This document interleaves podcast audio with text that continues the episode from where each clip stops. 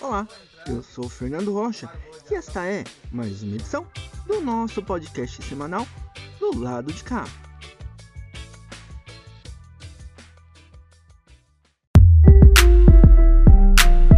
Do lado de cá.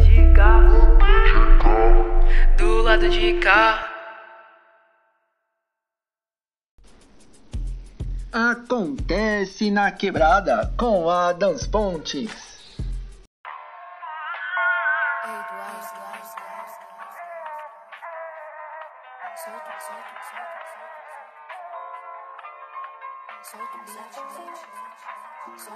Longe demais.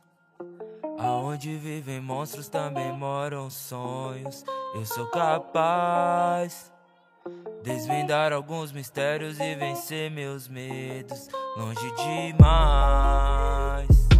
Aonde vivem monstros também moram sonhos. Eu sou capaz.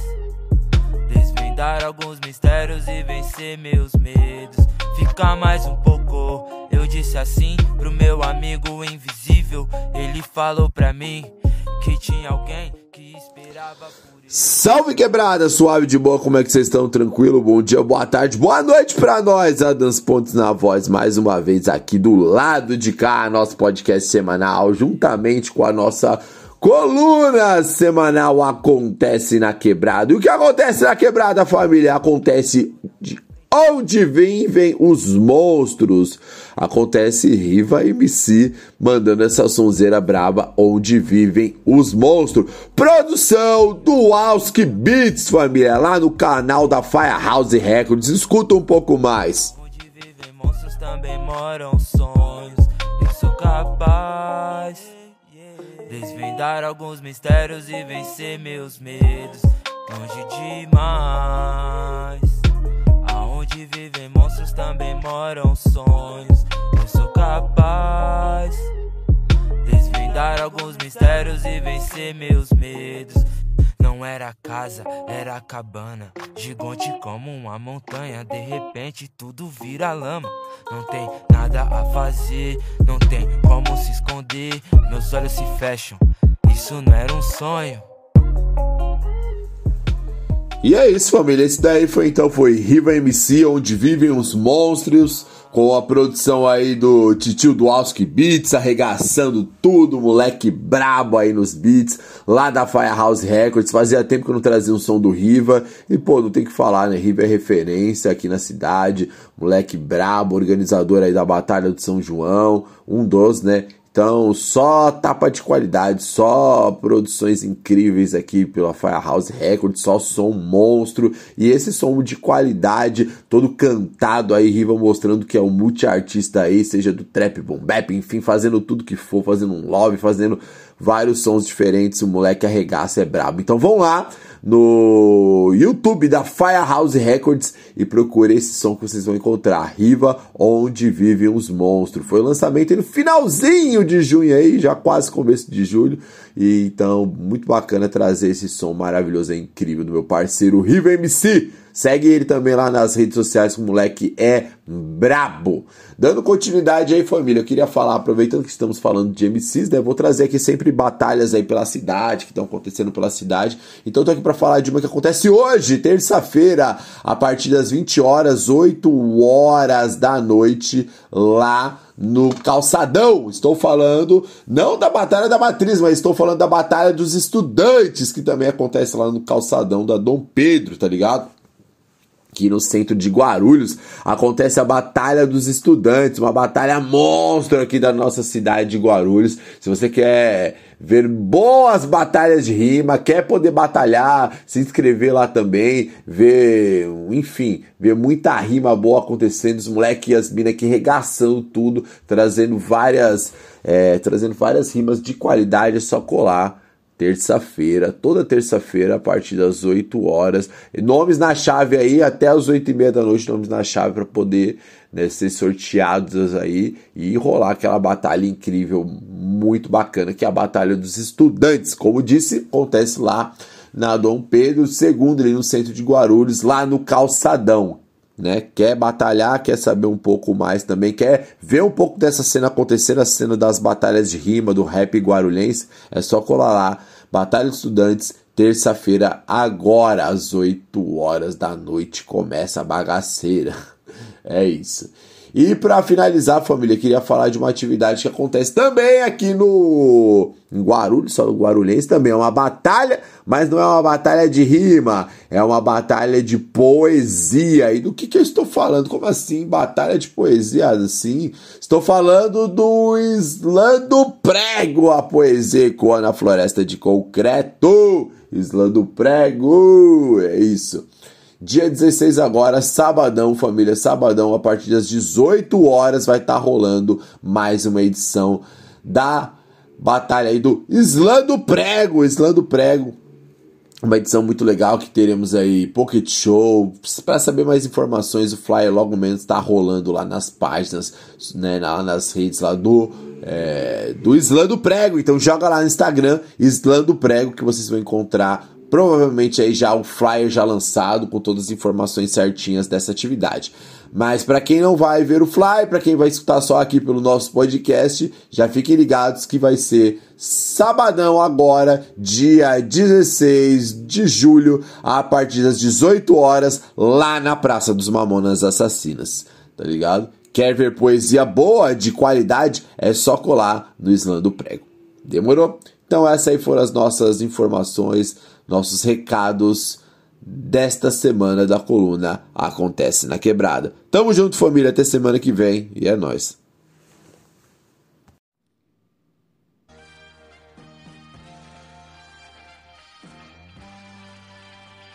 Entrando em jogo com Tibiri Samaya.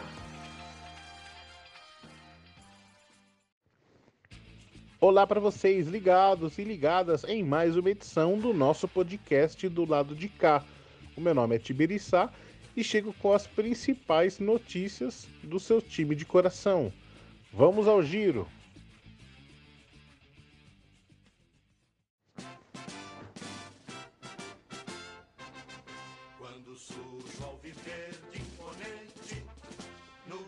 Bom, vamos começar aqui trazendo as informações do Palmeiras, que ganhou folga nesta segunda-feira após de um empate sem gols contra o Lanterna Fortaleza no último domingo. E já são três partidas sem vitória no Campeonato Brasileiro. Bom, a representação está marcada para as 11 da manhã desta terça-feira, onde o time já vai iniciar a preparação para o jogo decisivo de quinta-feira diante o rival São Paulo, pelas oitavas de final da Copa do Brasil. Para essa partida, o técnico Abel Ferreira poderá ter o desfalque importante do atacante Rony, que já tem 18 gols na temporada. O atacante sentiu dores na coxa no último domingo e teve que ser substituído. Bom, ele será avaliado né, na manhã de hoje. Caso ele não tenha condições, o comandante Alviverde terá dificuldades para montar o ataque do time, já que o atacante Rafael Navarro segue fora tratando uma lesão muscular. Já os recém-contratados, os casos do, dos atacantes Miguel Merentiel e José Manuel Lopes só poderão estrear pela equipe Alviverde após a abertura da janela de transferências para o mercado internacional. Bom, o atacante Gabriel Veron segue de fora, tratando de um corte no pé. O provável substituto poderá ser Breno Lopes, né? Então, o, a, o Palmeiras ainda, na verdade, treina, né? Na, na, na manhã de hoje, na academia de futebol treina na quarta e também na manhã de quinta. Então, até lá, o, certamente, o técnico Abel Ferreira já, já, já terá definido né, o atacante. Porém, certamente, a, o mais provável é, poderá ser a entrada do, do Breno Lopes. É, Palmeiras e São Paulo disputam para ver quem avança às quartas de final da Copa do Brasil. O jogo será na próxima quinta-feira, às 8 da noite, no Allianz Parque, né? Então terá transmissão exclusiva da, pela plataforma de streaming, a Prime Video. Bom, para essa partida, a diretoria do Palmeiras divulgou que 38 mil ingressos já foram vendidos até o momento, né? Então, casa cheia para essa grande decisão. Lembrando que na ida, vitória do São Paulo por 1 a 0. Então, qualquer empate classifica o tricolor. Qualquer vitória do Palmeiras ali de dois gols para cima classifica o Alviverde. Agora, em caso de vitória por apenas um gol de diferença, né? Vitória do Palmeiras por apenas um gol de diferença, a decisão vai para cobranças de pênaltis.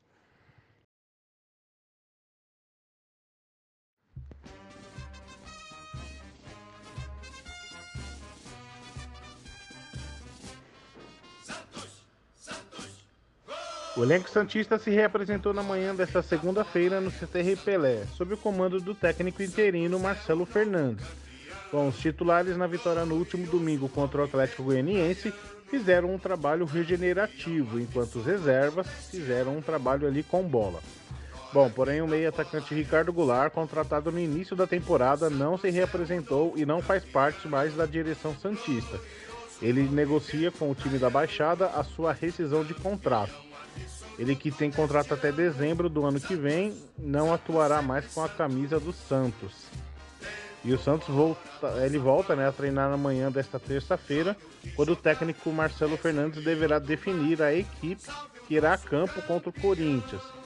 Em entrevista coletiva após a partida em Goiânia, o treinador prometeu força máxima para o clássico, mas vale lembrar que na ida Vitória corintiana por 4 a 0 Portanto, missão impossível do Peixe, né? Não, vai ser nada fácil. É, Santos e Corinthians eles jogam nesta quarta-feira às 9h30 da noite na Vila Belmiro pelo jogo de volta das oitavas de final da Copa do Brasil. Bom, sobre saídas, o Santos acertou a venda do zagueiro Kaique para o Almeria da Espanha por 7 milhões de euros, aproximadamente 37 milhões e meio de reais. Lembrando que o Peixe é dono de 70% dos direitos econômicos do atleta, além de ter direito a receber 20% do valor negociado em uma futura venda.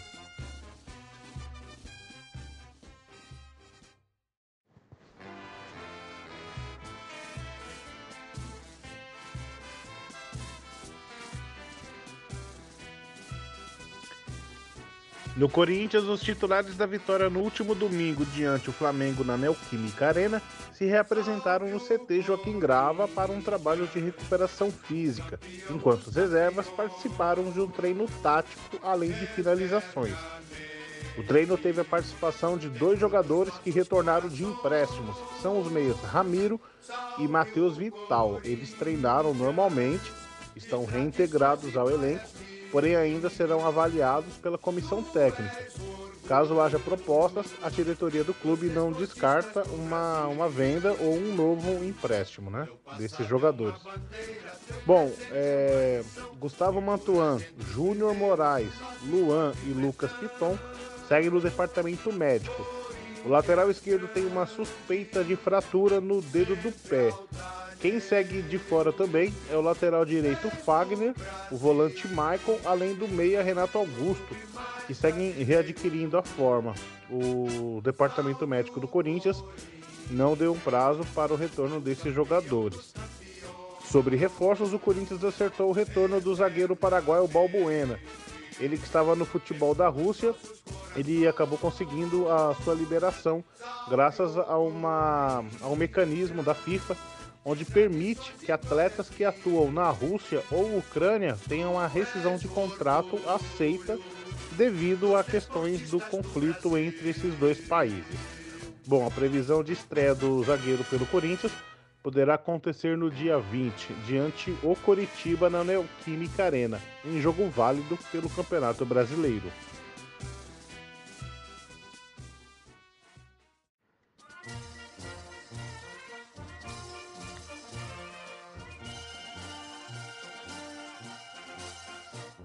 E fechando o nosso giro dos clubes, vamos falar de São Paulo, que não terá o lateral esquerdo Reinaldo para a grande decisão de quinta-feira pelas oitavas de final da Copa do Brasil diante o Palmeiras no Allianz Parque, na próxima quinta-feira às 8 horas da noite. Bom, ele foi submetido a um exame de ressonância magnética na manhã de ontem e foi detectado um estiramento do músculo posterior da coxa direita. Bom, com isso, o lateral esquerdo Wellington, substituto imediato né, do Reinaldo, assume a vaga na posição. Quem deverá ser relacionado para essa partida é o meio atacante Nicão, que já está recuperado de lesão e acabou ficando em São Paulo nesse final de semana, aprimorando a forma física, né? Então, logicamente ele não foi relacionado para a partida no, no último domingo, né, diante o Atlético Mineiro em Belo Horizonte. Bom, a previsão é que ele comece a partida no banco de reservas. Sobre saídas, né, embora esteja em tratamento de uma cirurgia, o meia Gabriel Sara, que já está vendido né, ao Norwich da Inglaterra, viaja essa semana para realização de exames médicos. Caso seja aprovado, ele já irá assinar o contrato né, por cinco temporadas com o Norwich. O São Paulo ele ainda discute né, no contrato a possibilidade de, de permanecer com uma pequena porcentagem dos direitos econômicos do atleta. E chegamos ao fim de mais uma coluna do Entrando em Jogo com um giro rápido de notícias do seu time de coração. Em mais uma edição né, do nosso podcast semanal do lado de cá. A todos um forte abraço e até mais.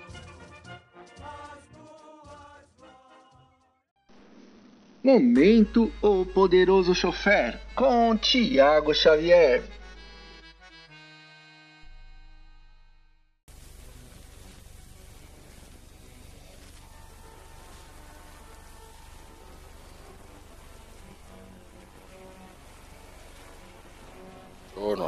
Benvenuto al podcast do lado di cá. Io sono Giacomo Corleone, essa coluna O Poderoso Chofer. Bambini, desde que começamos esse podcast, já foram 70 edições contando com essa. Por isso, eu vou falar dos filmes que completaram 70 anos no ano passado, os filmes lançados no ano de 1951. Vamos a eles. E eu começo falando de um filme que foi pioneiro na cinematografia brasileira, que é Sinfonia Amazônica, a primeira animação, o primeiro filme de animação feito no Brasil, que conta sete lendas indígenas apresentadas por um pequeno índiozinho, um pequeno curumim que conta essas lendas, essas diversas lendas indígenas. As lendas em questão são, são a origem da noite, a origem do rio Amazonas, a criação do fogo, a lenda da caipora, da tartaruga e da onça, a lenda da Yara e a lenda do arco-íris, de acordo com a tradição tupi-guarani. Essa animação pioneira foi feita por Anélio Latini, que animou sozinho o filme inteiro, levando cinco anos para criar utilizando-se de 500 mil desenhos diferentes. E a animação acabou ficando com um pouquinho mais de uma hora de duração. E teve como um dos atores do seu elenco o saudoso humorista José Vasconcelos, que fazia papel de gaguinho na escolinha do professor Raimundo, na escolinha da Record, em diversos é, programas humorísticos. O Rui Barbosa Sa, Sa, Sa Silva, ele é um dos narradores dessa animação pioneira. Um outro filme de temática infantil também foi pioneiro na cinematografia brasileira por ser o primeiro filme feito exatamente especificamente para toda a família é o filme O Saci que é baseado na obra de Monteiro Lobato roteiro do Arthur Neves baseado na, no livro de Monteiro Lobato e também colaboração de Rodolfo Nani, que também dirigiu o filme depois de voltar de, da França, onde ele estudou cinema. Ele fez o filme com apenas 28 anos de idade e mal lançou o filme, ele já ganhou uma indicação pro Leão de Ouro em Veneza, no, no, ano de 1954. O filme é de 1951. O filme é, conta a mesma história do, do, do livro de Monteiro Lobato. Você tem o Pedrinho, a Narizinho e a Emília encontrando com o Saci e sendo alvo, alvo das peripécias do, do menino negro Permeta do Gorro Vermelho. Uma curiosidade desse filme do Saci é que assim como no, na série de 2000, 2001 da Rede Globo, a personagem da Emília é interpretada por uma atriz mirim, assim como a Isabelle Drummond interpretou na, na versão dos anos 2000. Aqui quem interpreta a Emília é uma criança, é a Olga Maria. Eu digo isso porque nas outras versões para TV do do Capão Amarelo eram sempre mulheres adultas que faziam o papel da Emília, seja a Disse Migliaccio, seja a Renite Oliveira. Aqui não, tanto aqui quanto na primeira versão, aliás, na versão de 2000, 2001 para Globo, nós temos atrizes mirins fazendo o papel da bonequinha Emília. E aqui a gente não tem o, a presença do Visconde de Sabugosa, porque, segundo a cronologia dos livros do Monteiro Lobato, nessa época o Visconde tinha se afogado no mar, então ele não está presente nessa, nessa aventura da, das crianças do sítio. Um outro filme marcante lançado no ano de 1951 é The Thing from Another World, também conhecido aqui no Brasil como O Monstro do Ártico, filme dirigido por Christian Nearby e Howard Hawks, embora essa nem a direção nem o roteiro do Howard Hawks estão acreditados no nome dele, mas se sabe que ele tem uma grande participação em ambas as tarefas é baseado num conto chamado Who Goes There de John W. Campbell Jr. E, como vocês já devem ter imaginado, é o filme que foi que ganhou um remake em 1982, dirigido por John Carpenter. Só que na versão de John Carpenter era apenas The Thing. E aqui ficou conhecido como Enigma do Outro Mundo. A história é a mesma, quer dizer, é muito próxima da, da história do filme do John Carpenter. Cientistas no Ártico, é, de uma estação, uma estação de pesquisa, descobrem um, na versão de 1951, descobrem uma nave espacial enterrada no gelo. Após uma examinação mais criteriosa, eles descobrem um piloto congelado e a partir daí aparece um monstro e tem toda aquela trama, aquela tensão de você não saber é, quem foi possuído pelo do monstro, a desconfiança que recai sobre a, a tal da equipe, enfim, é a mesma ladainha do filme do John Carpenter. Não é um filme tão brilhante quanto a versão carpenteriana, que é um exemplo raro de remake bem feito, mas ainda assim é um filme bastante tenso. É um filme que vale a pena ser visto e que ele aparece no Halloween do John Carpenter. Tem uma parte que estão assistindo um filme na TV e é justamente essa versão de 1951, The Thing from Another World.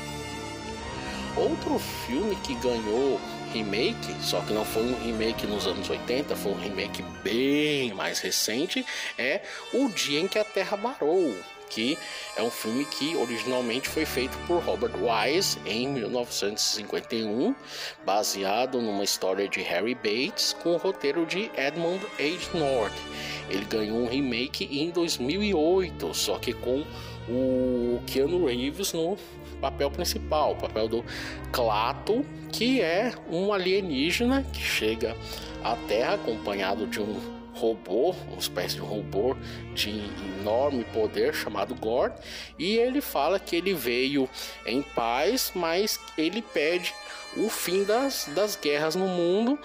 Ao contrário, se os humanos não conseguirem viver em paz, eles serão destruídos, pois eles representam um perigo para os outros planetas. É o mesmo enredo da versão de 2008 com o Keanu Reeves. Esse filme de 1951 foi vencedor do Globo de Ouro do ano seguinte como melhor melhor filme de promoção de entendimento internacional e foi indicado a melhor trilha sonora. A trilha sonora dele foi feita por Bernard Herrmann, o mesmo que fazia as trilhas sonoras dos filmes do Alfred Hitchcock. Um grande músico, um grande compositor de, de trilhas sonoras que trabalhou na, na trilha sonora desse filme bastante importante. Um filme que não ganhou remake recente, mas é um filme de bastante referência, é A Montanha dos Sete Abutres, filme dirigido por Billy Wilder, com o roteiro dele, Lester Samuels e Walter Newman, e foi é, protagonizado por Kirk Douglas. Aqui nós temos um ex-jornalista frustrado que trabalha para um jornal de Albuquerque e aproveita uma história sobre um homem preso em uma caverna para reavivar sua carreira. Porém, a situação se transforma em uma espécie de circo midiático.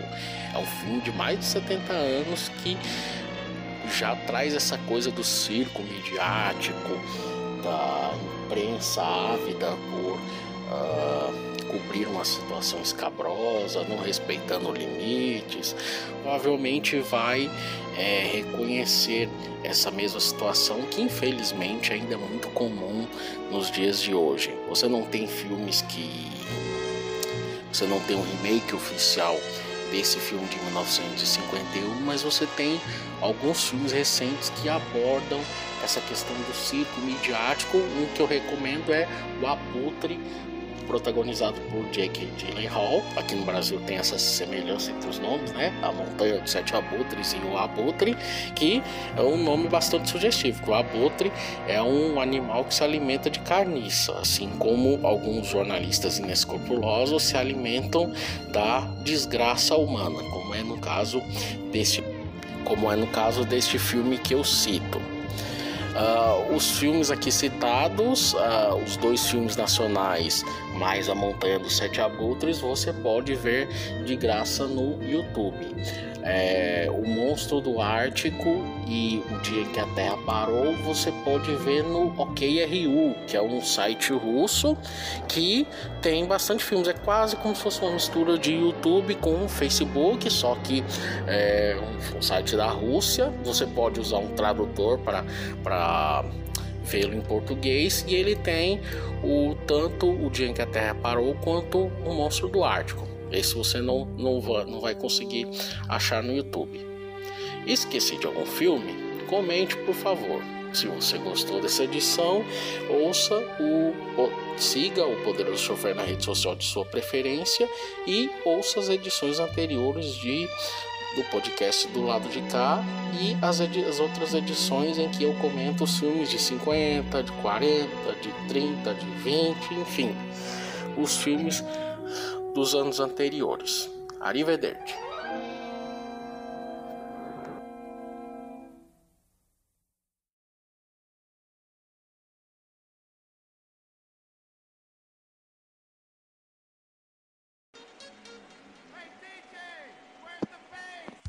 E aí galera, tudo bem com vocês? Eu sou o DJ Márcio Alexandre e esse é mais um Fala DJ.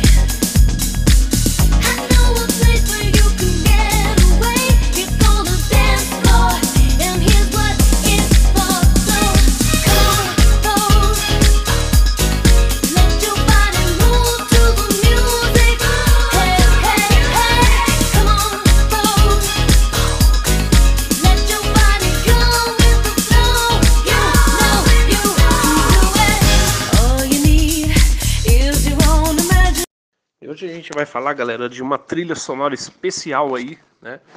De um filme lançado em 2006, grande filme interpretado por Anne Hathaway, Mary Streep e grande elenco.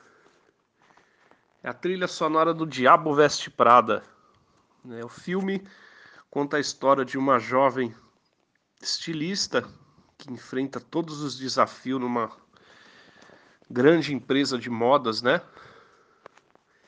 E o, o filme conta aí com uma fantástica playlist aí de grandes hits, né? A gente abriu a edição aí com Vogue da Madonna. Agora a gente vai ouvir City of the Blighted Lights do U2.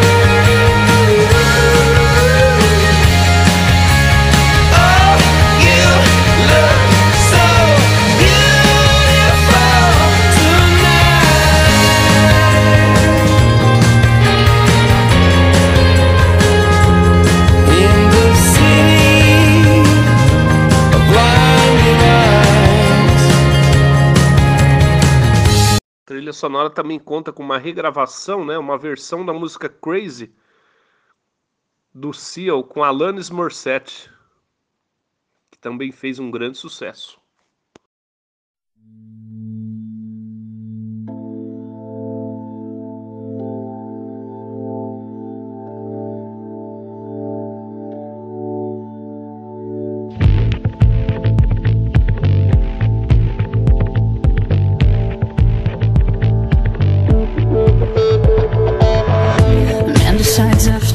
70 years That's why he goes there for. Is to unlock the door. While those around him criticize and sleep.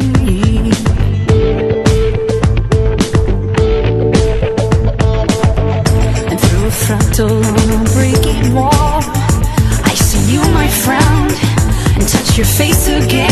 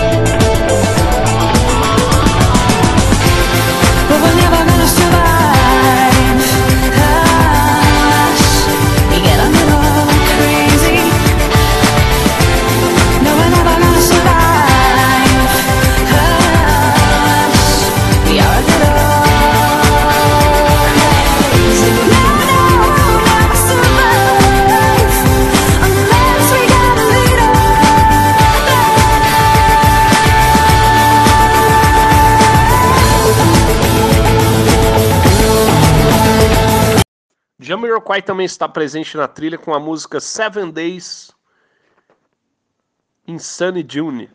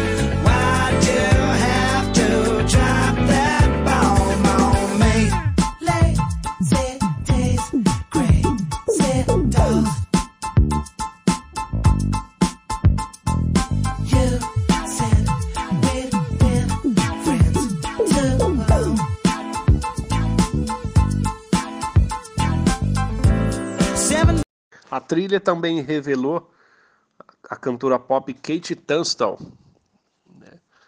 com a música Sunderland I See, que fez muito sucesso. Né? É a música que a gente vai se despedir da edição. Se vocês quiserem ouvir a trilha sonora aí né, na, na íntegra, só digitarem nas plataformas O Diabo Veste Prada, trilha sonora, e ouvirem alto e bom som e sem moderação, beleza, galera? Esse foi mais um Fala DJ e até a próxima.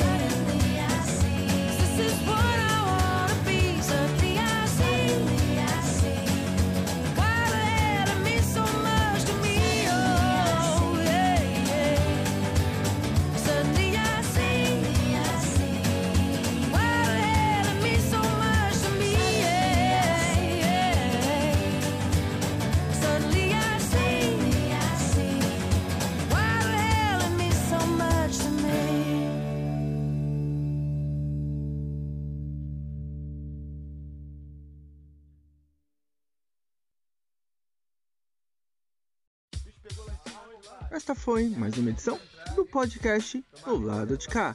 Uma boa semana e até a próxima!